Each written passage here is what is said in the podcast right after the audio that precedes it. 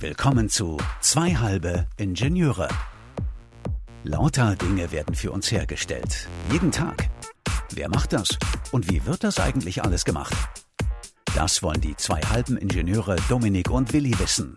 Und sie nehmen dich mit. Hinein in die Produktionshallen und Fabriken.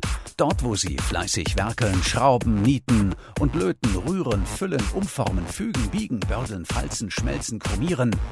Spritzen, Bohnen, Mixen, Schleifen, Hämmern, Binden, Kleben, Drucken, Stanzen, Schmieren, Pressen, Galvanisieren, Walzen.